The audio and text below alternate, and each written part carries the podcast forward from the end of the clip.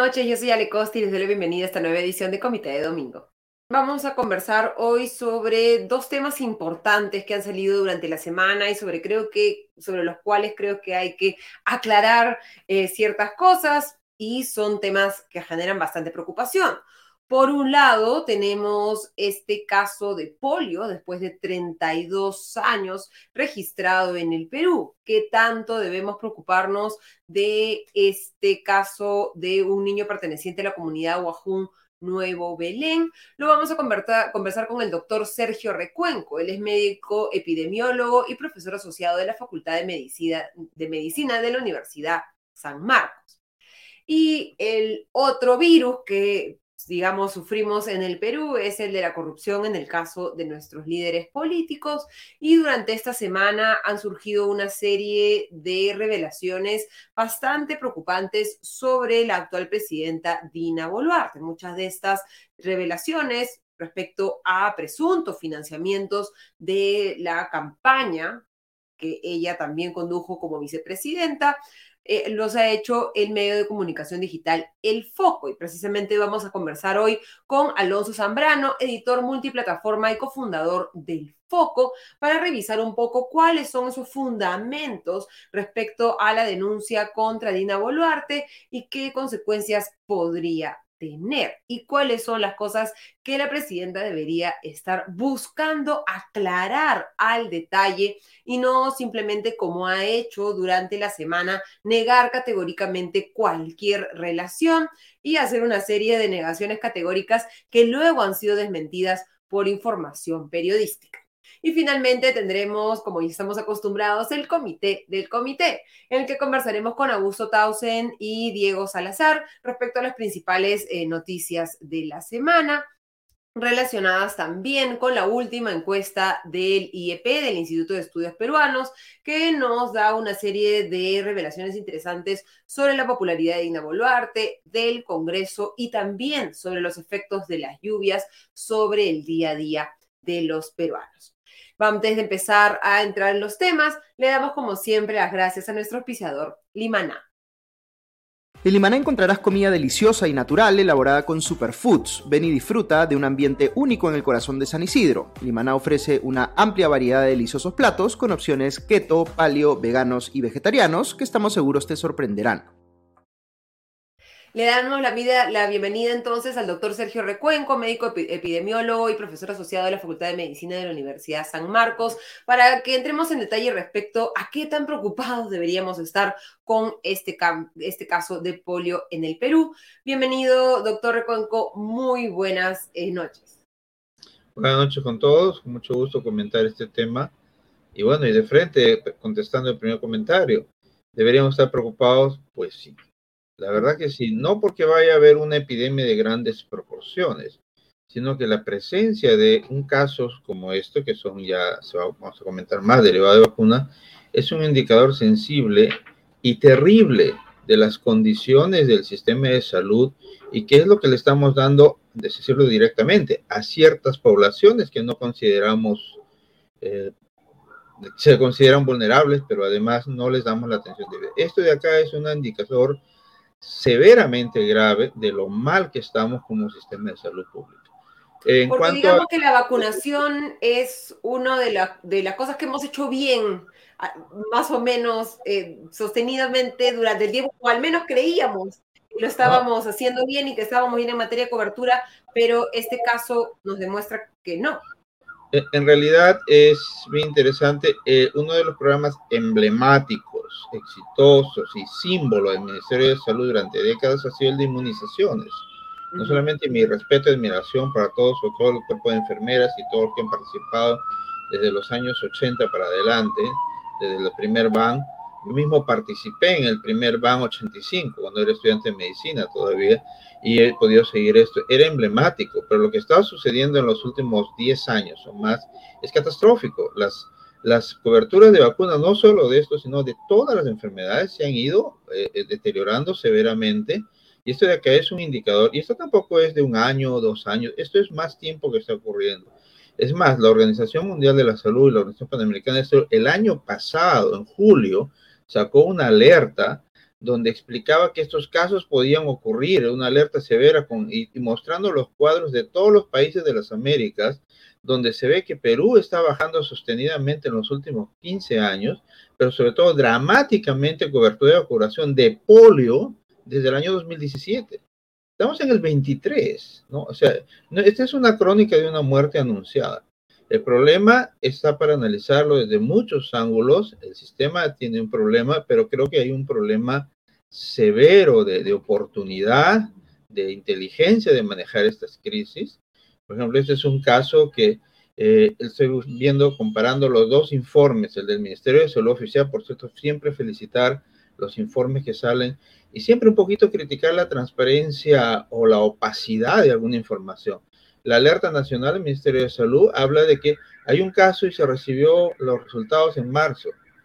No dice cuándo fue el caso. Tengo que ir a, las alertas de la Organización Panamericana de Salud para que me diga que el caso se presenta el 27 de diciembre. Y del 27 de diciembre, ojo que esta es una parálisis frase aguda cuando se sospecha, es una emergencia. Está en todos los manuales hasta ahora. Entonces, frente a eso, el 28 de diciembre va al hospital, ya tiene contacto con el sistema, no va a una posta, va al hospital. El 29 presenta parálisis flácida y recién el 18 de enero, estamos hablando cuántos días, 20 días después o 25 días después, se envía las muestras al Instituto Nacional de Salud. De ahí no sabemos eh, cuándo llegaron a Brasil, pero dos meses después tenemos resultados. Y recién cuando tenemos los resultados, aparece una alerta, una preocupación y tenemos en la noticia.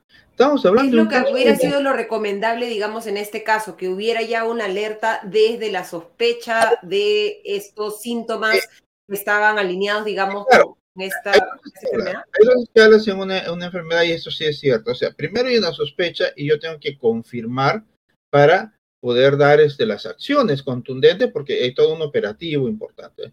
Pero esa espera no puede ser de dos meses. ¿En qué planeta estamos? ¿No? No pueden decir que eso es lo que se demora el laboratorio. Es una urgencia y el, sistema de laboratorios de la Organización Panamericana de Salud lo considera una urgencia.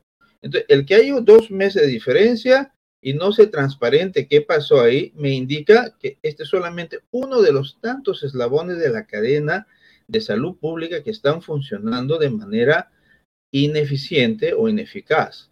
Eh, la pregunta está en el aire es porque ellos viven remotamente en la comunidad Ojun, es porque son, como dice, lamentablemente estoy leyendo y estoy, lo he leído varias veces, y dice, era un niño indígena que sus padres se, no, postergaron la vacunación. En una misma frase poner indígena y atribuirle a los padres cierta responsabilidad es una realmente un descuido severo. Están diciendo más o menos que hay una asociación con ser indígena y no seguir el, este, las normas. De Cuando es más bien una responsabilidad del Estado convencer a los padres de la necesidad de la vacunación. Es doble, porque a las comunidades nativas se les considera vulnerables. Entonces, vulnerables son prioritarios. ¿no? Entonces, ahí sí hay, hay una alerta. Era una emergencia, era una comunidad vulnerable y estamos hablando tres meses después, tenemos recién una alerta y una preocupación cuando efectivamente debió haber, habido todo este, este bolondrón de, de alerta en fines del año pasado, donde ocurrió esto, pero obviamente no tenían los resultados para proceder. Entonces, ¿en qué cabeza cae que pasan dos meses y esto se llama urgente? Urgente, estamos hablando de cinco días, una semana a lo más, más tres días. Que hay problemas, probablemente para obtener los resultados, es algo que el sistema debe analizar la erradicación de polio, el programa de polio, todo lo que es inmunización es prioritario. Este tipo de fallas no puede ocurrir. Debemos preocuparnos, sí, porque este es un indicador ominoso de que los eslabones de la cadena no están funcionando bien. Y esto no es de ahora, este es algo sistémico que viene ya de mucho tiempo y que por, por supuesto tiene varios niveles de, de factores que influencian, empezando desde la gobernanza, la descentralización, las capacidades, la falta de meritocracia en los funcionarios de confianza, desde el nivel central hasta el nivel este, local, hay niveles de impericia, la inestabilidad, los cambios, de repente la poca importancia en las prioridades, y el entender mal el tema de, si son nativos o no, son ciudadanos de primera o segunda clase, como alguna vez se habló. Son ciudadanos vulnerables que nos ponen en las noticias. Miren, yo veo otras cosas como, como Ravi siempre ha dicho, un solo caso puede no parecer importante dentro del país, pero es un escándalo internacional, como ahora que hemos entrado a la estadística. Eh, ¿Debemos ser alarmistas? No. Debemos entender que esto probablemente está aislado, que, eh, que efectivamente hay paquetes y bolsones de, de, coberturas bajas, sobre todo en zonas alejadas. Debemos entender que hay dos niveles de problemas con las comunidades nativas. Uno, la falta de confianza en el Ministerio de Salud, probablemente desprestigio de la vacuna. Entonces, ¿dónde está el plan para afrontar eso de parte del Ministerio de Salud? ¿Existe una contingencia para mejorar la confianza de la población en las vacunas y en el sistema? Son años que vengo trabajando, como digo, en, comunidades amazónicas sobre estos temas y el tema de la confianza y de quién consultan primero sigue siendo una de las razones de demora de atención. No puede ser eso para siempre. Tiene que haber una forma y un enfoque técnico científico. Hay mucha gente muy preparada, pero múltiples factores hacen que tengamos que repetir estos incendios relativamente. Ahora, esta es una cadena de situaciones, hemos visto no hace muchos meses unos meses eh, o un año, lo de, lo de difteria, lo de sarampión, hemos tenido el tema de Guillain-Barré, tenemos emergencias continuas. ¿Qué es lo que le falta al sistema para poder una área emblemática como inmunizaciones lograr el, nivel que lo tuvo antes? Es, debe ser un tema de reflexión profunda y para todos de, priorización en la agenda, ¿no? Porque finalmente lo que estamos viendo es que precisamente se han hecho malas cosas. ¿Qué se conoce hasta el momento de este caso en particular?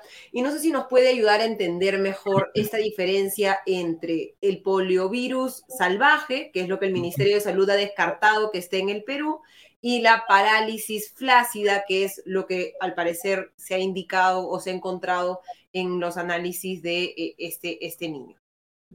Bien, vamos a diferenciar. Parálisis flácida serían todas las polios, todos los casos de polio, este es uno de los casos de polio. En lo que se diferencia al identificar el virus es cuál es el origen. Si es lo que llamamos poliovirus salvaje, es decir, eh, que la epidemia de, polio eh, continúa o, ha rebrotado, y eso no ha ocurrido porque se ha eliminado la polio del Perú hace varias décadas, eh, o es una, un caso derivado de las vacunas. Entonces, en los casos derivados de las vacunas, la pregunta es ¿por qué? ¿Acaso una vacuna de enfermedad? Antes de que nuestros este, amigos que no les gusta la vacuna empiecen a elaborar, existen diversidad de vacunas. Y esta es una vacuna histórica que tiene dos versiones, la versión oral y la versión inyectable. La versión inyectable por muchos es mejor Perú no la usa, sorpresa, a pesar de que sabemos que hace dos gobiernos fue autorizada, pero no sigue usando la vacuna oral. Entonces puede haber dos tipos de, de, problemas de polio. Por tomar la vacuna, o una persona que hace eh, polio por la vacuna, puede ocurrir eso, y eh, la persona no vacunada que se contagia de un virus vacunal que ha mutado y que recupera la patogenicidad y que resulta que este paciente puede ser, eh, bueno, no está vacunado, además podría ser que tenga inmunodeficiencias, que no parece ser el caso de... Eh, con, la información que tenemos hasta el momento. Sí, ahora ah, otra cosa que debemos saber, el 72% de los casos son asintomáticos. La pregunta es, eh, creo que debe ser clara, esto no ha empezado ayer. ¿Cuántos años está circulando este virus en poblaciones no vacunadas que están mutando, porque tiene que replicarse, recuperar patogenicidad y pasar a una persona no, no vacunada y tener ¿Puede, puede ocurrir eso eh, en un mes? No, un año no. Esto está ocurriendo bastante rato, ¿no? tenemos bolsones de, población no vacunada y está circulando.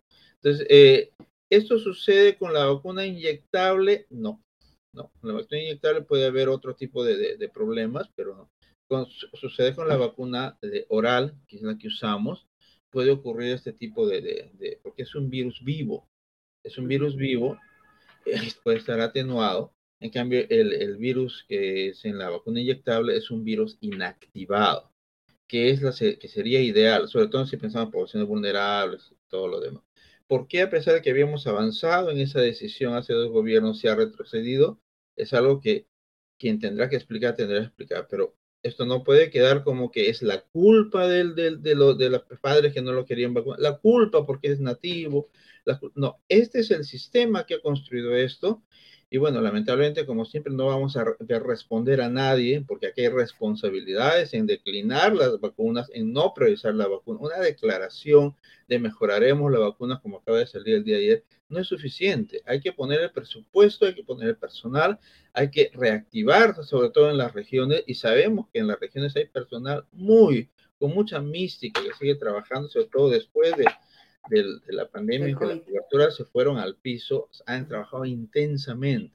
Pero este es un problema que viene de mucho tiempo. No hay dinero para comprar la vacuna, no hay para logística, no llega, hay problemas de diferentes tipos. Eh, el nivel central prioriza el incendio de turno, llámese dengue, fenómeno del niño, guion barré, lo que sea, etcétera, y nos olvidamos de esta muestra que está en el espacio por dos meses y seguimos llamando a urgencia. Realmente es, cada una de esas emergencias deben servir no solo para decir, bueno, no, no es un virus salvaje, no pasa nada, es de la... Acá todo, todo tranquilo, de acá no, no hay nada que ver, ¿no? Esa actitud de minimizar puede ser políticamente conveniente, no hablo de político gobierno, sino porque todos estamos bien, nadie ha fallado, siempre es algo, que no pone en riesgo los cargos de nadie.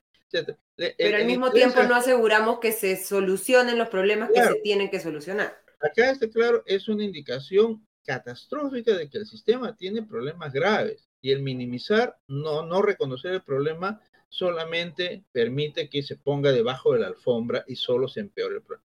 si es que empezamos a tomar medidas hoy, si, digamos, poniéndonos en una actitud optimista, aunque no hay mucho fundamento para, para tenerla, ¿En cuánto tiempo, si desde hoy se, se, hace un esfuerzo por recuperar esos niveles de cobertura que ya hemos tenido en el pasado y por lo tanto está demostrado que es posible con los recursos y las capacidades que existen en el Estado peruano, ¿en cuánto tiempo podríamos recuperar esos niveles de vacunación óptima que nos permitan asegurar que este tipo de, de virus como la polio no van a seguir afectando a los niños en el país?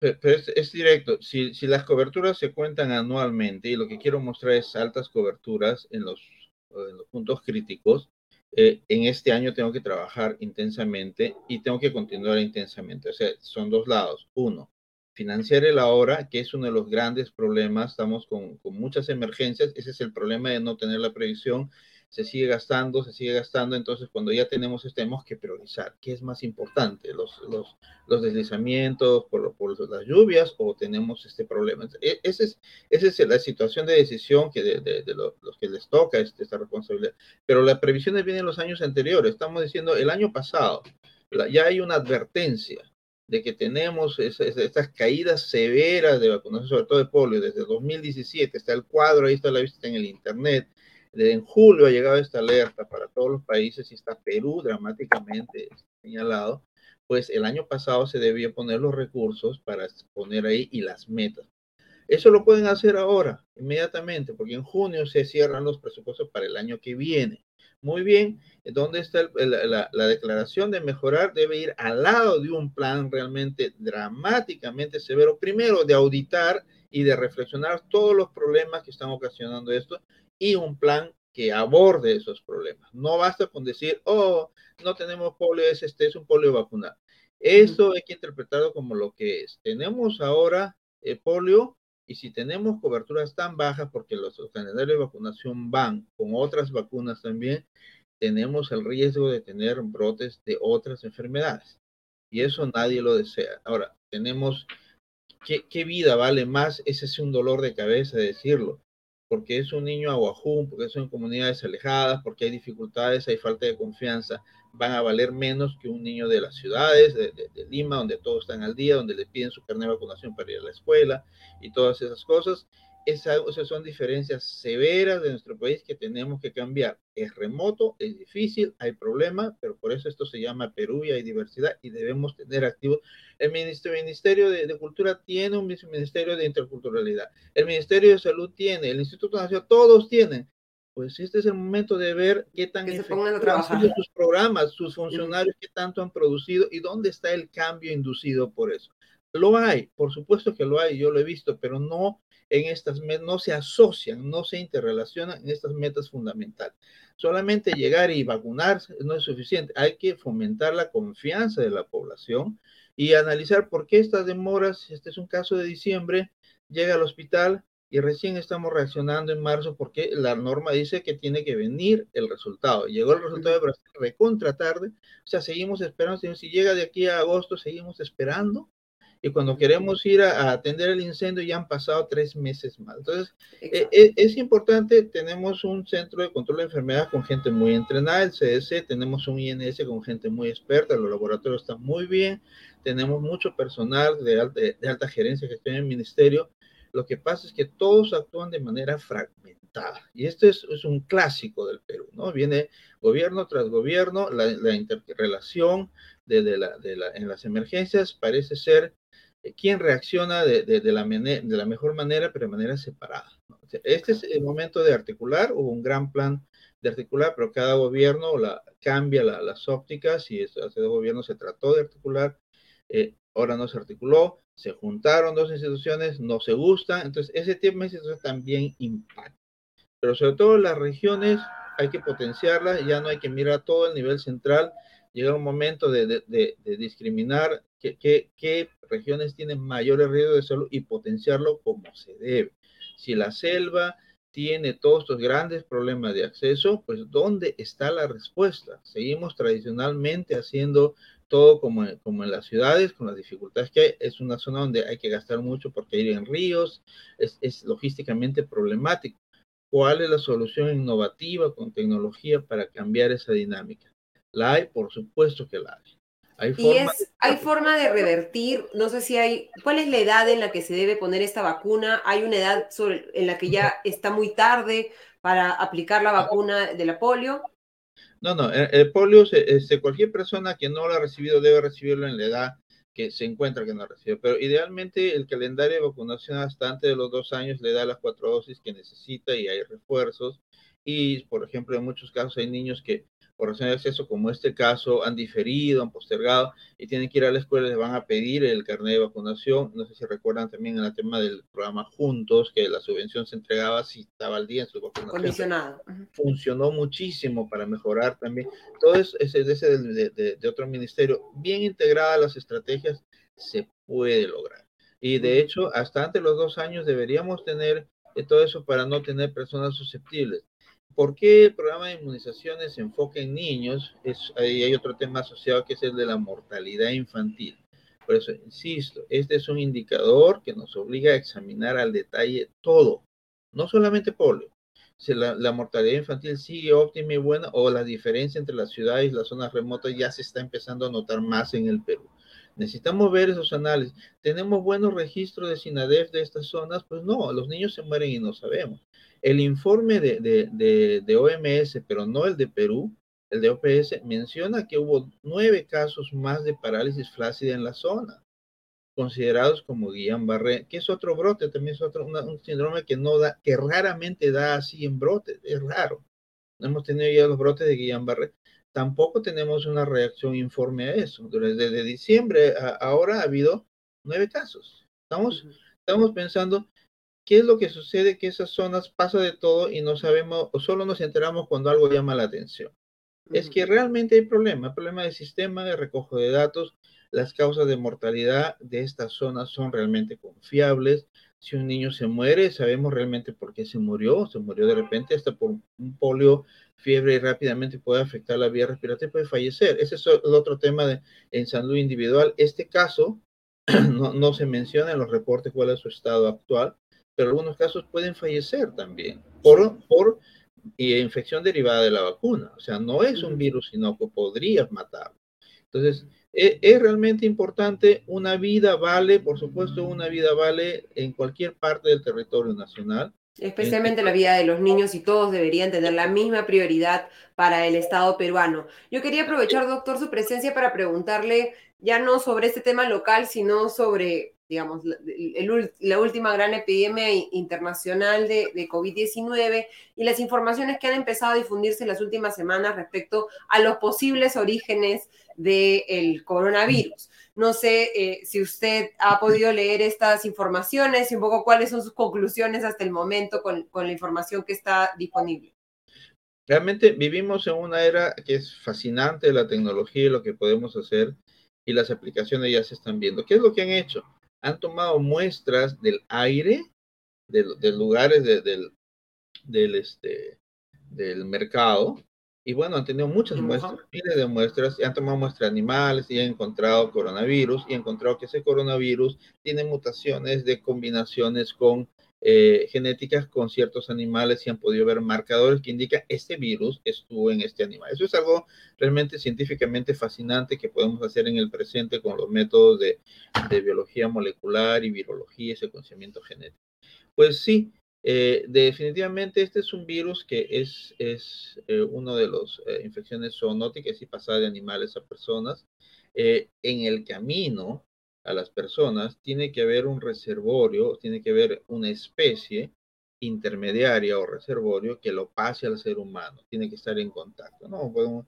Eh, los animales domésticos son los clásicos y algunos animales salvajes como en Perú, los murciélagos vampiros que muerden a las personas para rabia es otro. Eh, un murciélago puede morder a, a un, a un, caballo y el caballo morder a una persona para hacerle rabia, por supuesto que sí.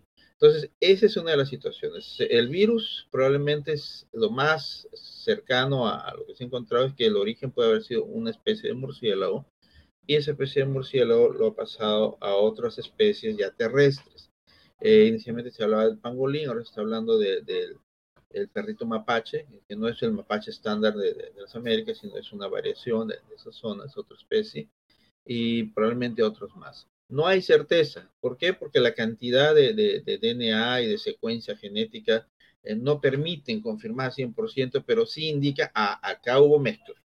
O sea, de hecho, sí, este, esto tiene que haber ocurrido de esa forma, porque las personas no, contrariamente a todo lo que se especulaba que las personas porque comen murciélago, no, no es así. Tienen que compartir el aire y no hay este, ese tipo de mercado de murciélagos vivos. Eso también es... Pero también se difundió a comienzos de este mes información respecto a que el FBI, ¿no? El propio director del FBI, Christopher Wray, dijo que eh, el FBI hablado desde hace tiempo que el origen de la pandemia fue seguramente un posible incidente en un laboratorio en Wuhan. ¿Hay contradicción, digamos, entre las dos versiones o, las dos cosas pueden ser realidad al mismo tiempo? ¿Cómo, cómo lo entendemos? en realidad, eh, una de las situaciones de la ciencia, no diría problemas en una situación, es que ciencia ve evidencia y para afirmar algo con certeza tiene que ser 100% cierto, tiene que ser contundente. Entonces, cuando no es contundente, aunque sea altamente probable, va a decir es altamente probable, pero no es 100% seguro. Entonces, o decimos no se puede descartar. Entonces hay que interpretarlo en ese sentido. Puede haber salido de un laboratorio porque lo que se implica no es que lo hayan hecho intencionalmente, sino que un laboratorista manipulando el virus se contagió y recuerden que muchas infecciones son asintomáticas, sobre todo inicialmente, antes de mutar y, el virus adaptarse al ser humano, va a haber muchos eh, contagios no sintomáticos eh, y que esa persona lo sacó del laboratorio y donde vivía lo contagió a otros. y ese es uno. Sin embargo, esa es una hipótesis que se ha debilitado mucho porque hay mucha evidencia contundente de que ese mercado pues, fue fuente de, fuente parte de los animales de muchos de estos virus. O sea, mucha mutación, mucho, mucha mezcla ocurrió allí. Entonces, lo de laboratorio es posible, sí. Ahora recordemos que detrás, bueno, la salud pública y las epidemias se mezclan mucho con otros temas que no son necesariamente ciencia, Recuerden que en algún momento hubo la idea del presidente anterior de Estados Unidos hacerle un juicio a China por la vacuna y entonces eh, las oficinas estatales tratan de generar evidencia, que es lo que usarían en el juicio. Entonces, si logran eh, ver que era una negligencia o es intencional, el juicio tiene como su evidencia legal. En ciencia no, en ciencia no podemos descartar, necesitamos ver realmente de dónde vino. El comité que ha ido de OMS dos veces, no ha podido descartar la posibilidad de laboratorio, pero no mucho menos la ha confirmado. Y más bien ha dicho que es altamente probable que venga de, una, una, este, una transmisión natural de animales y que ha pasado a personas. ¿Cree usted que alguna vez tendremos la respuesta final, digamos, definitiva, o en este caso vamos a tener que convivir siempre con la incertidumbre? Es que en, ciencia, justamente cuando yo no puedo probar, yo estoy seguro que, que, es cierta, solo cierta de esas respuestas, es así, pero no lo tengo al 100%, como científico no puedo afirmar. Pero yo sé que eso es eso. ¿Qué es eso? Entonces, yo, yo, yo me quedo con la, la, alternativa de que esto fue una mutación natural, pasó a animales y por el mismo hábito, eh, porque este es el mismo fenómeno, si bien lo han visto dramáticamente en la pandemia, catastróficamente, ocurre con muchas otras enfermedades y les comento, ocurre en la selva, ustedes van al, al, al, mercado de Belén y ven la cantidad de majás, que es un animal que no es regulado, que no tiene expansión, pero lo comen mucho y que tiene parásitos, ¿no? Entonces, y que, y que puede transmitir este, una, una forma de, de, parasitosis grave y que podría haber eso, no, no hay muchos estudios al respecto, pero sí encontrados. Entonces, ese tipo de, de pasar este, enfermedades a los seres humanos ocurre siempre justamente por los hábitos. Las personas están invadiendo el hábito, no solo en Amazonía, en todo el mundo, bosques de, animales salvajes, y después el contacto con esos animales hace que haya un intercambio de flora eh, microbiana, eh, inclusive en las fuentes de agua, en la fuente de alimentación, o en las casas, o con las mascotas. Y a esos intercambios generan mutaciones e infecciones. Realmente hay, muchísimo, muchísimo más. Eh, algo tan trivial, no sé, por ejemplo, aquí en Lima, hay estas infecciones por garrapatas que tienen los perros, que tienen unos micros que se llaman y Borrelias, se encontró evidencia en personas, enfermedades que no, no son usuales acá, lo más probable por una garrapata intermediaria de los perros. Tenemos una gran cantidad de población canina que aparentemente pues es, es inocua, está bien cuidada, pero va a los parques y los perros callejeros pueden pasarle esas garrapatas. Y es posible afortunadamente no ha causado grandes epidemias. O sea, el, el tránsito de, de, de, patógenos de animales a personas y, ojo, algo que se llama zoonosis reversa, viceversa, está muy activo. Sino que no le estamos prestando la debida atención porque aparentemente no genera eh, impactos dramáticos. Este, sí hay que prestarle atención a lo que está ocurriendo en Amazonía, se está deforestando, la minería ilegal, está cambiando la ecología y está desplazando dramáticamente a fauna de, de, de, su hábitat a estar cada vez más cerca de las personas. Eso no es bueno. Es, uh -huh. Lo que hemos visto en China solamente es una de las muchas posibilidades que puede haber. Los, los animales salvajes tienen sus propios eh, flora microbiana que si bien muchos no le hacen nada a las personas, hay muchos que sí, y están muy Exacto, bien. Y generamos riesgos constantemente por este, este, este mayor contacto. Le agradecemos, doctor, por habernos acompañado esta noche en Comité de Domingo y por traernos estas alertas que deberíamos estar y estas preocupaciones que deberíamos estar constantemente teniendo respecto a qué nuevos riesgos nos estamos enfrentando, o más bien qué riesgos que ya pensábamos haber superado vamos a tener que enfrentar nuevamente por las deficiencias de las estrategias desde el Estado. Muchísimas gracias, doctor. Hasta la próxima. Gracias por la invitación. Con mucho gusto participar.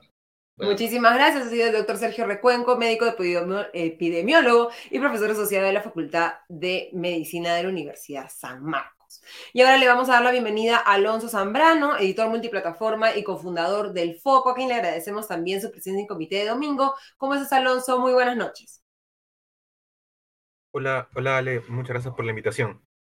Bueno, el foco ha estado en el foco de la noticia esta, esta semana, desde sí. el fin de semana pasado, con estas revelaciones respecto a la presidenta Dina Boluarte, revelaciones que han tratado, hasta el momento está tratando de hacer un poco de control de daños el Ejecutivo, creo, y, y creo que podemos compartir esa idea de manera eh, bastante poco estratégica y bastante poco eh, exitosa. Cuéntanos un poco, un, si nos puedes hacer un resumen un poco de los hallazgos y cómo han visto ustedes esta reacción de parte de la presidenta Dina Boluarte a las revelaciones que han hecho sobre el financiamiento de los gastos de Dina Boluarte durante la campaña presidencial. Bueno, sí, nosotros hemos publicado una serie de, reportajes eh, que, explican diversas relaciones de la, de la ahora presidenta Dina Boluarte con eh, empresarios, con eh, militantes y personajes que la ayudaron en la campaña de Perú Libre en el 2021. Dos de los personajes más importantes eh, es justamente su ex asistenta, eh, Maritza Sánchez, y el empresario Henry Shimabukuro. Y justamente en esta relación es donde eh, se, de acuerdo a lo que publicamos en el foco, se van derivando una serie de informaciones, omisiones que luego, por supuesto, se han ido desmintiendo. En primer lugar, eh, eh, lo que una de las primeras revelaciones es que el señor Henry Shimabukuro había eh, financiado, puesto dinero y aportes a la campaña de Perú Libre a través de ella. Sucede que en, el 2021, la primera vuelta electoral Perú Libre tenía financiamiento, por supuesto, como se sabe ahora en las investigaciones, por el tema dinámico del centro. Pero en la segunda vuelta ese financiamiento se corta y es donde empiezan a aparecer una serie de figuras y empresarios que eh, financian la campaña. Muchos de ellos ahora se, dieron a conocer por el caso, el caso de Samir Villaverde, ¿no? el caso de empresarios constructores, y uno de ellos, eh, que hasta el momento había pasado desapercibido, era Henry Shimabukuro, quien luego terminó como un asistente, una especie de agente en las, en las sombras de Pedro Castillo. Henry Shimabukuro obtiene, llega a ser eh, tan cercano a Pedro Castillo porque había justamente dado aportes de campaña eh, gracias a, su llegada y a su vínculo con el entorno de Dina Boluarte. Em, nosotros publicamos, por ejemplo, que el señor Shimabukuro había eh, facilitado camionetas, había pagado viáticos, había pagado hospedajes, había puesto, eh, había pagado impugnaciones de actas, justamente en la segunda vuelta electoral. Y todo esto con conocimiento de la señora Dina Boluarte. Publicamos también conversaciones de WhatsApp entre la, asistente, la ex asistente de, de Boluarte, Maritza Sánchez, que era quien le llevaba su agenda de visitas, donde justamente también se, se ve un nombre que luego Shimabukuro menciona en una entrevista con El Foco, que es el nombre del empresario Eduvigis Beltrán, que según el eh, Shimabukuro habría dado 150 mil soles al entorno cercano de Ina Boluarte. Esto, eh, según Shimabukuro, para obtener ciertos beneficios en el MIDIS. Ahora, si uno, por ejemplo, ve los programas de Caliwarma, uno va a ver que los productos Beltrán son vendidos en este programa. El, empresario luego, en una entrevista a un medio de comunicación, dijo que no conocía a la señora Boluarte, que nunca se había reunido con ella.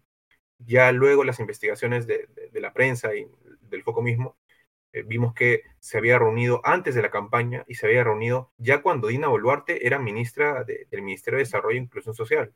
Entonces, por supuesto, esas son aristas que se están investigando pero el tema principal de, las revelaciones periodísticas y los reportajes que, hicimos es justamente los aportes eh, a la campaña que no fueron declarados y cómo esos personajes se han visto beneficiados luego en la gestión de, de Ina Boluarte en el MIDIS.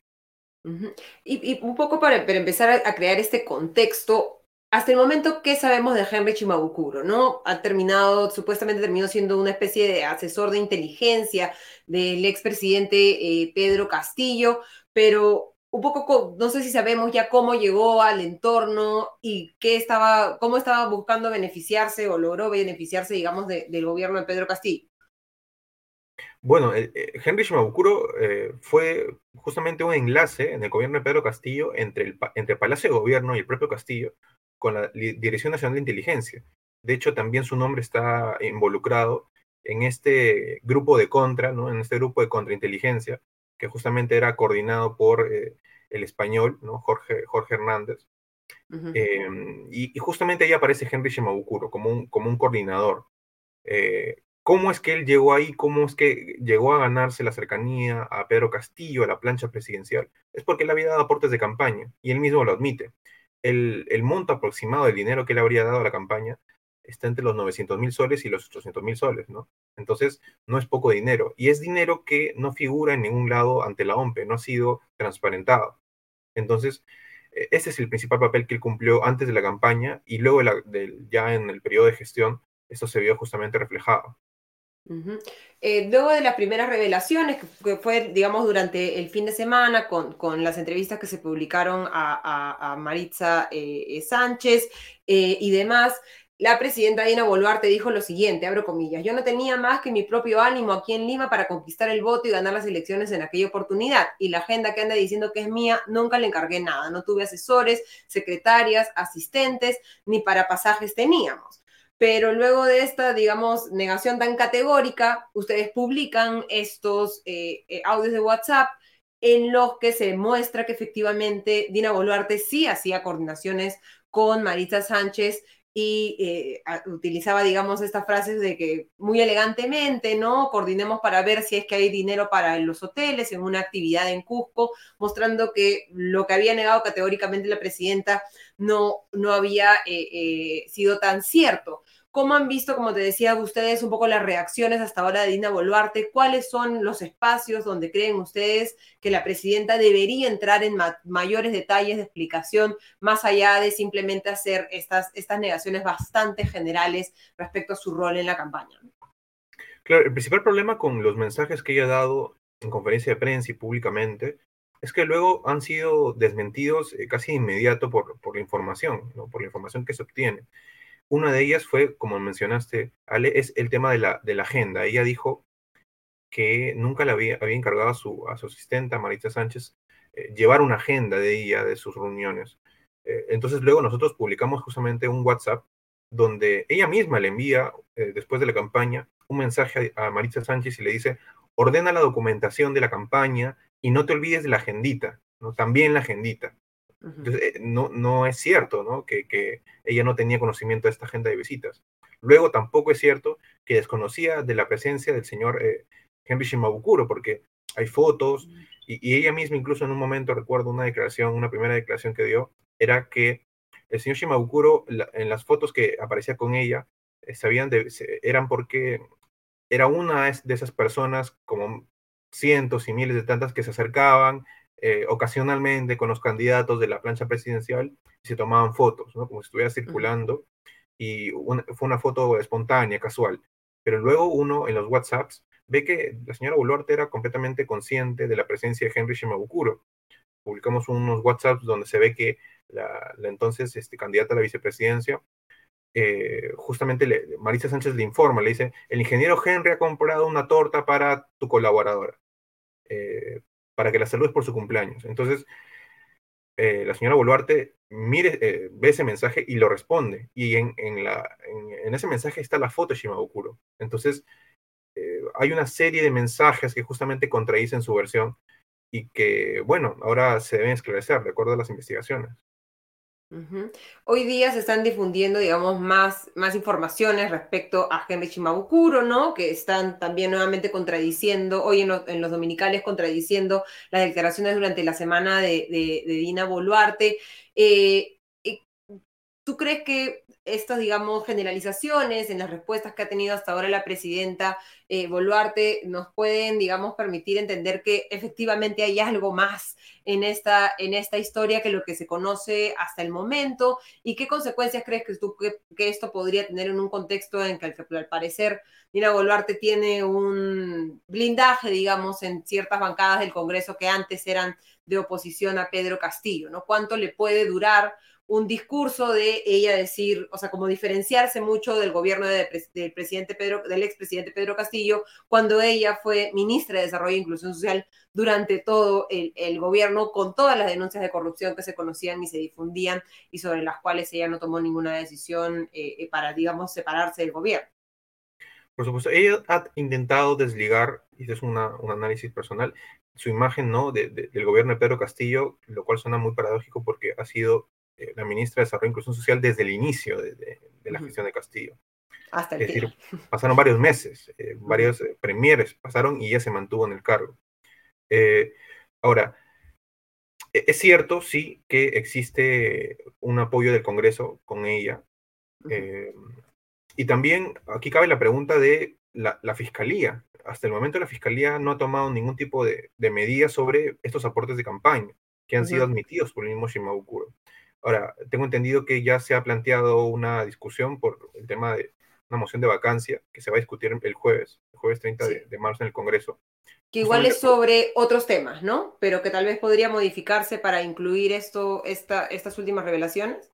Sí, después ya de la cobertura que están haciendo varios medios de prensa que también se han, han, han, han puesto a indagar en el tema, eh, este tema va a ser eh, quizás el, el, tema de agenda que pueda crear eh, otra vez una nueva crisis en, en, el gobierno de Dina Boluarte. Ahora, hay muchos parlamentarios que justamente lo que no quieren es que eh, la señora Boluarte pase por lo mismo que le, por lo que pasó al señor Castillo, pero eh, parlamentarios, por supuesto, de, de algunas bancadas eh, que, que, fueron muy duros con Castillo, pero con, con, la señora Boluarte las investigaciones están siendo bastante endebles, ¿no? bastante frágiles. Esto puede cambiar. El, el Congreso cuando aparecen las pruebas y, esto se vuelve más evidente, el tema de los aportes de campaña no declarados, porque además esto es un delito, ¿no? Eh, es un delito de financiamiento ilícito de, campañas. Eh, es posible, sí es posible que las bancadas cambien dependiendo de las negociaciones que, que hayan internamente. La señora Boluarte no solamente tiene eh, en su historial esta, estas investigaciones, también tiene el tema de las muertes en las provincias, ¿no? También tiene algunas investigaciones vinculadas a su asesora Grika Sayag. Y todo esto va sumando, va sumando y como tú mencionas, justamente se empieza a repetir un poco lo que sucedió con el señor Castillo, ¿no? Su entorno cercano, empresarios que se acercaron a ella, eh, investigaciones a sus colaboradores. Hoy día Presidencia del Perú ha sacado un, hilo en, Twitter, ¿no? Hoy a las 7 eh, y 47 de la noche. Lo voy a leer para que un poco reaccionemos juntos al, al, al a la estrategia que está aplicando el Palacio de Gobierno, ¿no? La presidencia informa, la señora presidenta de la República reitera que la campaña electoral 2021 no ha sido de la candidata a la vicepresidencia Dina Boluarte, sino del Partido Perú Libre y del entonces candidato a la presidencia Pedro Castillo. Si el señor Chimabukuro ha colaborado, financiado actividades partidarias, lo ha hecho absolutamente de manera personal y sin transar compromiso alguno, conforme manifiesta en sus propias declaraciones. No ha existido ningún tipo de negociación, pedidos o favores por parte de la señora Boluarte. La entonces candidata a la vicepresidencia no ha recibido dinero alguno de ese señor ni de nadie. La señora presidenta rechaza enfáticamente esta oscura maniobra, política que pretende manchar al gobierno constitucional, a la democracia y la institucionalidad con dichos y sin pruebas y señala que es evidente que el señor Chimabukuro pretende distraer o desviar la atención del proceso que tienen de la Fiscalía de la Nación por ser parte del gabinete en la sombra que convirtió con el hoy preso Pedro Castillo. Tú, como digamos, como uno de los periodistas que más en contacto con este caso está, ¿cómo responderías a estas aseveraciones del Palacio de Gobierno? E, en realidad es una, nuevamente es una eh, negación de lo evidente, porque hay boletas, hay facturas, hay conversaciones de WhatsApp, donde, es decir, e, ella dice que, por ejemplo, ahí ponen que no ha recibido ningún tipo de dinero o aporte por parte del señor Shimabukuro. El señor Shimabukuro ha mostrado los pasajes en una entrevista que, le pagó a la propia Dina Boluarte y lo tiene, tiene el pasaje. Entonces, que la candidata diga que no sabe quién pagó su pasaje, eh, uno no se siente en un avión sin saber quién te, quién te paga el pasaje a un vuelo a una provincia sobre todo con el historial de expresidentes que son investigados por exactamente lo mismo, por haber recibido aportes no declarados para su campaña política. Entonces, vemos una actitud eh, de reiterada negación que se va a seguir desmintiendo y esto es como una bola de nieve que al final puede terminar justamente salpicando eh, y generando eh, una, una, posible vacancia, si es que el Congreso nuevamente se pone a indagar y profundizar en el, en lo que ha declarado Shimabukuro, en el empresario Eduviges Beltrán, en las declaraciones de la señora Maritza Sánchez, etcétera. Y, sobre esta, digamos que lo, reitera este hilo de presidencia, pero que ha sido hasta ahora uno de los principales argumentos de Dina Boluarte, de que todo es un complot, ¿no? Que viene desde la DIROES, ¿no? Todo planificado por Pedro Castillo. ¿Qué dirías a, a ese argumento? Evidentemente, el señor Shimabukuro ha sido un un colaborador del señor Castillo, ¿no? Eh, también la señora Sánchez no ha negado su simpatía por el señor Castillo. El tema es que el señor Castillo, las pruebas contra él por el golpe de Estado han sido tan evidentes que el señor, eh, a duras penas, eh, creo que va a poder lidiar con su proceso judicial. Entonces, aquí lo importante son los hechos.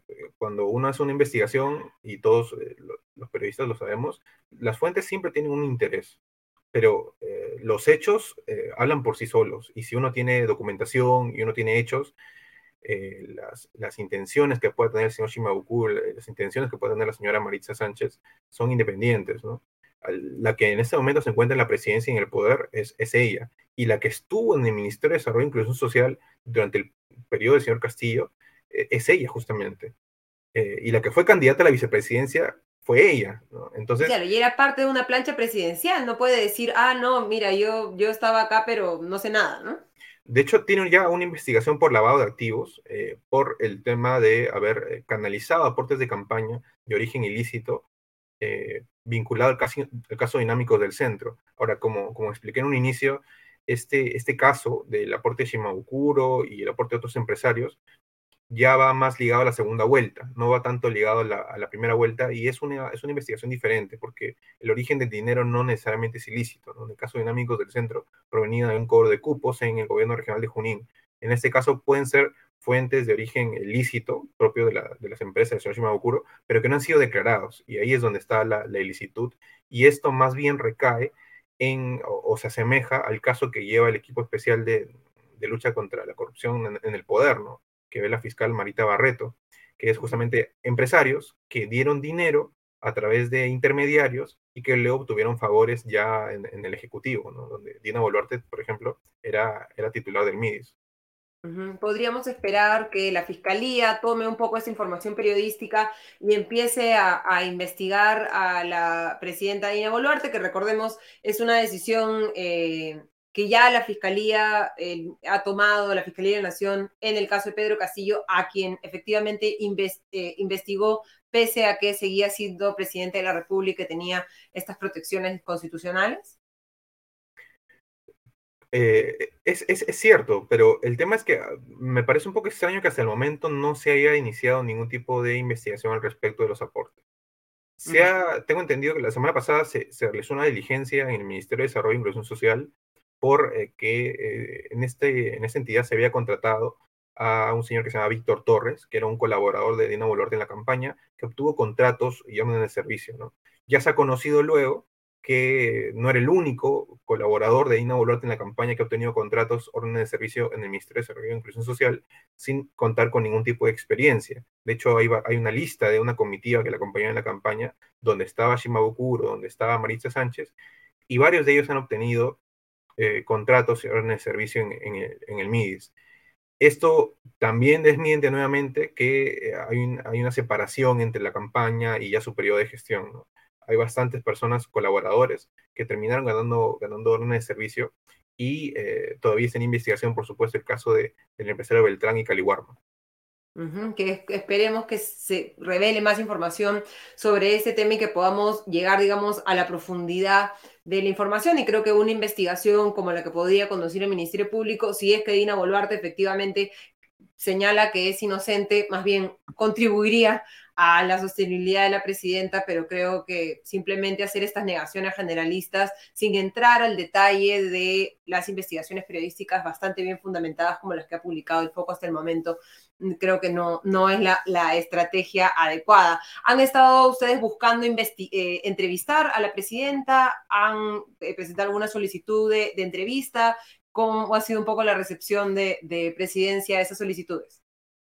Sí, bueno, en todos los reportajes hemos justamente contactado con, el área de prensa de, la presidencia. Eh, hemos canalizado las preguntas eh, que se han tenido que hacer. Las respuestas que nos han dado, por supuesto, las hemos consignado y luego las hemos desmentido con nueva información en el siguiente reportaje.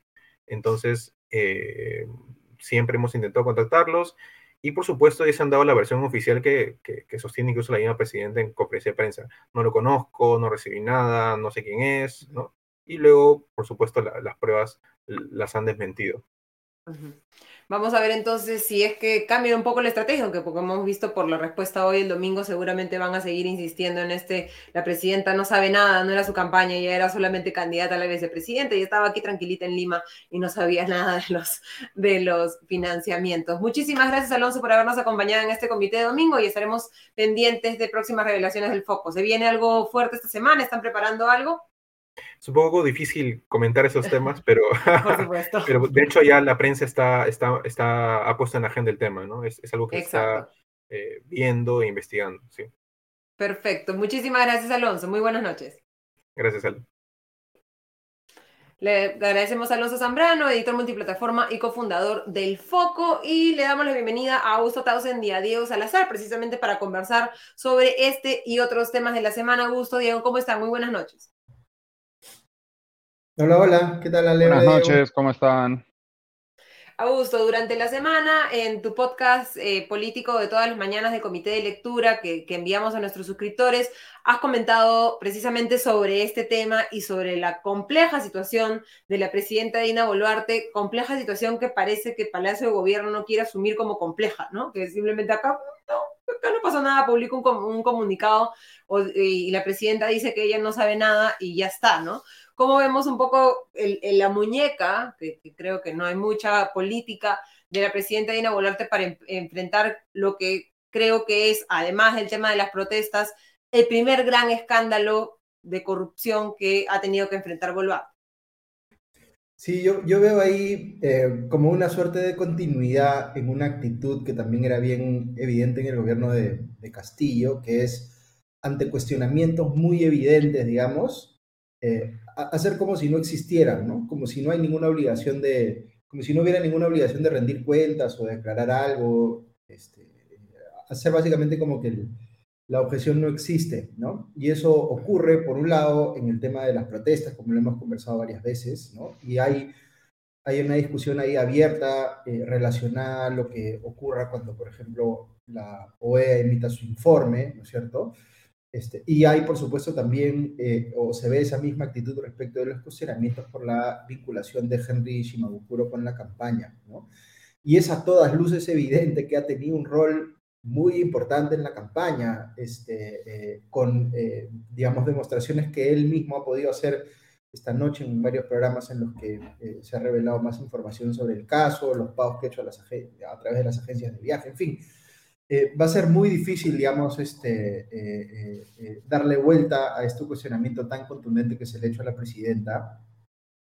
Eh, eh, eh, esta estrategia de negarlo todo y decir básicamente yo no tuve nada que ver en los gastos de campaña y no lo conozco a Shimabukuro, es más, yo pedí que lo sacaran y tal, este, con, con, el nivel de contundencia con el que afirmaba tales cosas, pues este, termina saliéndole el tiro por la culata, porque se, se, cae, digamos, se termina desbaratando su versión, este, porque es evidente que tanto Shimabukuro como la propia Maritza Sánchez, eh, tienen formas, digamos, para acreditar lo que están diciendo, si no, no habrían salido a afirmar estas cosas con tanta contundencia. Y probablemente sea cierto que esto viene digitado en alguna medida este, por eh, el entorno de Pedro Castillo, pero da igual, o sea, igual hay un cuestionamiento muy fuerte que la, presidencia, eh, la presidenta tiene que absolver y que por supuesto hasta el momento no lo hace y se sigue enredando, sigue diciendo que ya no tenía nada que ver con los gastos de campaña, en fin, este, creo que están en una situación en la cual ella misma ha seguido cavando un hueco y no sabe cómo salir. Y todo esto además coincide en una semana donde, eh, o casualidad, se ha adelantado o se ha pedido que ya se ponga en agenda del Pleno, digamos, la moción de vacancia, este, que de momento no parece que vaya a, prosperar, no, no, parece que fuera a tener los votos, pero igual abona un poco en toda esta discusión o este problema en el que se ha metido la presidenta. Diego, ¿tú cómo la ves? Y especialmente el hecho de que varios medios de comunicación que un poco estaban tratando a, Dina Boluarte con un poco de, cuidado, por decirlo menos, hayan empezado ya a, hacer investigaciones, creo que con una comparable energía a la que podíamos ver en algún momento en el, en el gobierno anterior.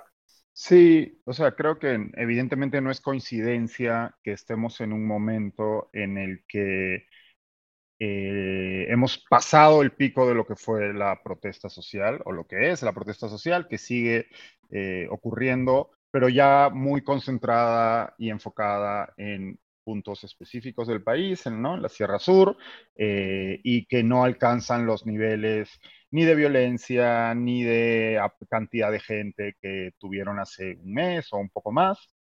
eso por un lado. Y por otro lado, pues hay eh, supongo que es, y si vemos los datos de la encuesta, ¿no? Publicada hoy día por el IEP, pues, o sea, Boluarte es una presidente aún más impopular que Castillo, ¿no? Entonces, digamos que los medios, eh, pues si bien han estado, digamos, intentando defender de alguna manera la institucionalidad, ¿no? Eh, eh, en su visión, ¿no? Podemos discutir si esa defensa es adecuada o no, etcétera, pero digamos que ha habido, como si ha habido cierto silencio durante un cierto tiempo y una suerte de luna de miel mediática y eso oficialmente ya llegó a su fin y la situación de la presidenta Boluarte si era complicada antes del inicio de, este, de esta emisión nuestra de hoy, lo es ahora mucho más, ¿no? El señor Chimabukuro ha aparecido hoy en punto final, ya, ¿no? Ha hecho su tour mediático el señor Chimabukuro desde la exclusiva de, bueno, primero eh, con, en el, no salió en el foco, pero ahí aparecieron ciertas informaciones, luego ya dando una entrevista a Epicentro, y hoy directamente ha, mostrado documentos, ¿no? Ha aportado información que me imagino que es con la que también estará colaborando con la fiscalía o con alguna instancia eh, judicial. Eh, ha mostrado el dinero, o sea, ha comprado pasajes de avión, digamos, es, muy fácil de rastrear y él los ha, los ha mostrado ahí en pantalla, ¿no? Entonces, eh, esto que decía Augusto, ¿no? Seguir haciendo como que no existe en esta, que como que no, si, si tapamos el sol, el sol no está ahí, pues eh, es absurdo. Y ese hilo de Twitter que ha publicado hoy día la presidencia, para empezar, y esto ya lo hemos comentado en su momento durante el gobierno de Castillo, cuando el, tanto el, presidencia como ministerios hacían uso de las cuentas oficiales de las instituciones para esto, se les criticaba con dureza y con justicia. No se debe usar cuestas institucionales para defender a las personas al mando de, esos, de esas instituciones. Eso está mal. No es ilegal, pero está mal. Hoy, no solo, y bueno, aparte de eso, el hilo de Twitter publicado por presidencia no tiene ningún sentido. O sea, la presidenta Boluarte fue candidata de una plancha presidencial. Que ella fuera eh, le gustara más o menos el partido es absolutamente irrelevante, ¿no? Y además hay evidencia, hay mensajes de texto intercambiados entre ella y, y personas cercanas a ellas que demuestran que ella sí estaba al tanto de los gastos de campaña. O sea que encima están mintiendo. O sea, no solo están haciendo mal uso de una constitucional, no solo están mandando un mensaje absolutamente ridículo, sino que además están mintiendo desde esa cuenta institucional, ¿no? Entonces, yo creo que se le viene una semana muy complicada a Boluarte. Paradójicamente, con todo lo que ha pasado, probablemente va a ser la más complicada hasta ahora de su, de su mandato, porque esto ya es una acusación seria con, con, digamos, con, con documentación que la respalda y evidentemente el Congreso, que es, tan, que es aún más impopular y es el único sostén que tiene la presidenta Boluarte, eh, no se va a quemar por ella. Eso ya saben, eso yo creo que debe estar claro para cualquiera, ¿no? Llegado el caso, fue como, ah, no te conocemos. ¿No? Sí, ¿tú quién eres? ¿Quién eres? No, no grabado este número, perdón. ¿Quién Exacto. Yo me imagino que los chats del Congreso deben estar ardiendo en estos momentos, ¿no? Claro, para ver si, digamos, se, aferran a, la roca de Dina Boluarte o la, o la dejan caerse sola, ¿no? Y eh, mencionabas la encuesta del Instituto de Estudios Peruanos que nos muestra, digamos, esta altísima desaprobación de Dina Boluarte. En la última encuesta de marzo vemos un 78%, no podemos hablar, digamos, de, incremento eh, estadísticamente em, significativo debido a que está, digamos, dentro del margen de error, pero vemos claramente que no está aumentando la cantidad de peruanos que la aprueban y que si hay algo que está sucediendo es que está, digamos, más desaprobada eh, eh, todavía, ¿no? La otra roca es el Congreso, ¿no? Solamente un 6% aprueba la gestión del Parlamento y la desaprobación llega a 91%, nuevamente la más alta desde que inició sus funciones, que es un récord que está eh, rompiendo desde hace tres meses el... creo que cada, cada medio mes lo rompen, ¿no? a ver si llegan a, los 100, parece que están así queriendo llegar, a, llegar al, al 100%. Y perdona la interrupción, estaba viendo mientras empezábamos un reportaje en Cuarto Poder respecto a este policlínico del Congreso que quieren hacer, quieren hacer su propia clínica privada en las instalaciones del Congreso. Van a conseguir el 100% a este paso, no, no, me cabe duda. Es muy triste, ¿no? Fuera, fuera del chiste, esto es muy triste, ¿no? Y es algo de lo que conversamos ya, digamos, todo, casi todos los domingos, ¿no? De qué tan sostenible es un gobierno, un ejecutivo y un legislativo con esos altísimos niveles de, desaprobación, ¿no? ¿Quién, quién salva a quién, quién hunde a quién, ya no queda muy, muy claro. Lo que sí queda claro es que no hay muchas intenciones de adelantar las elecciones ¿Tú crees, Augusto, que con estos nuevos cuestionamientos a Dina Boluarte, en un contexto en el que su legitimidad como presidenta, no la constitucionalidad de, su, de su llegada a la presidencia, pero sí su legitimidad en el ejercicio del poder por una serie de errores garrafales durante, cometidos desde el 7 de diciembre, esto podría, digamos, eh, alguien nos comentaba en los comentarios que de repente podía esto reavivar las protestas ¿O crees que se va a manejar a un nivel político antes de que necesariamente se refleje en, las calles en un contexto en el que todavía estamos tratando de recuperarnos del golpe del, ciclón Yaku? Sí, yo creo ahí, Ale, que mm, hemos tenido en las últimas semanas varias, em, varios escándalos vinculados al Congreso. Y el Congreso también está buscando de alguna manera eh, despercudirse o salirse del, del spotlight, ¿no? Eh, eh, y, eso hace mucho más propicio que se cuelguen, digamos, de estos cuestionamientos sobre Dina Boluarte para atacarla. Este, mira ya, mira ya, mira ya, no, mires acá.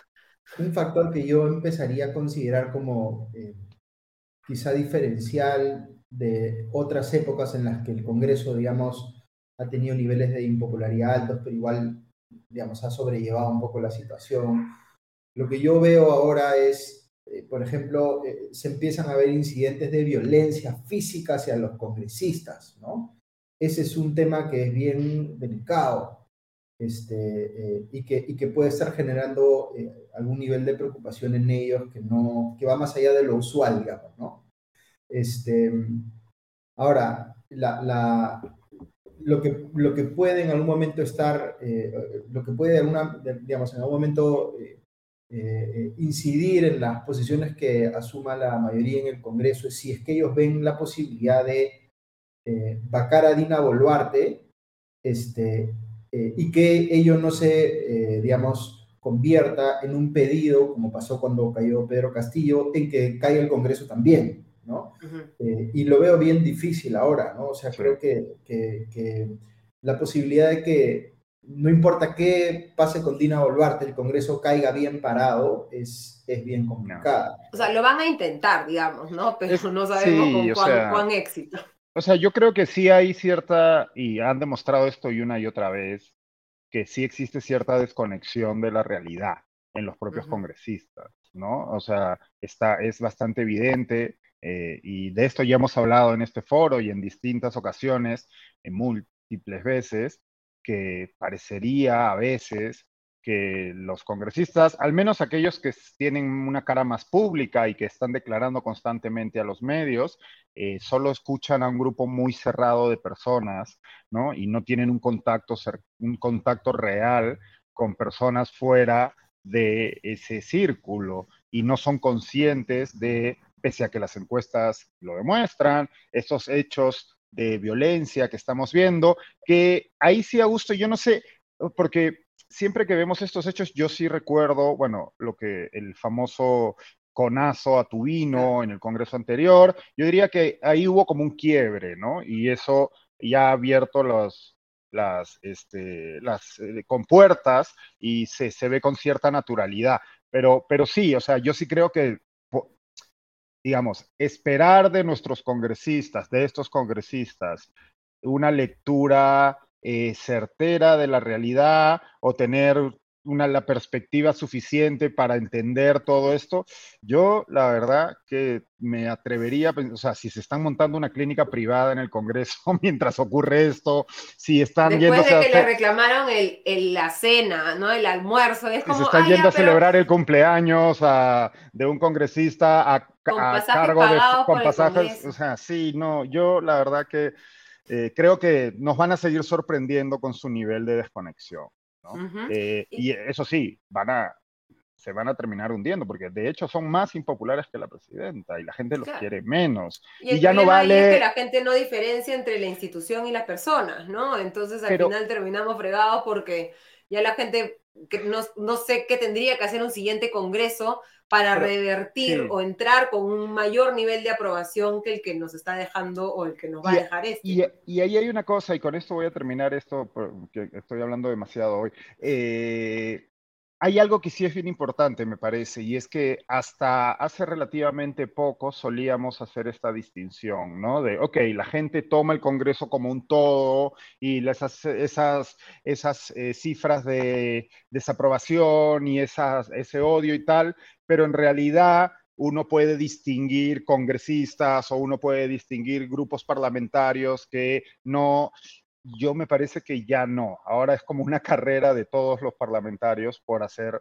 mostrarse en su peor versión, ¿no? Yo creo que esa percepción que hasta hace poco nos parecía poder errada, ¿no? De que, ok, no se puede tomar al Congreso como un todo y es errado leer esas cifras y la ciudadanía está leyéndolo mal, pues ya los propios congresistas se han encargado de demostrarnos que no, que sí, que la gente tiene razón. Estos congresistas son así y quieren ser así y todos quieren ser así. O sea, ¿a quién salvamos de esto? O sea, ¿a quién, ¿a quién podemos decir, no, hombre, mira esto? Y esto es indistinto, eh, o sea, eh, da igual a izquierda o derecha o partido, un partido o el otro partido, ¿no?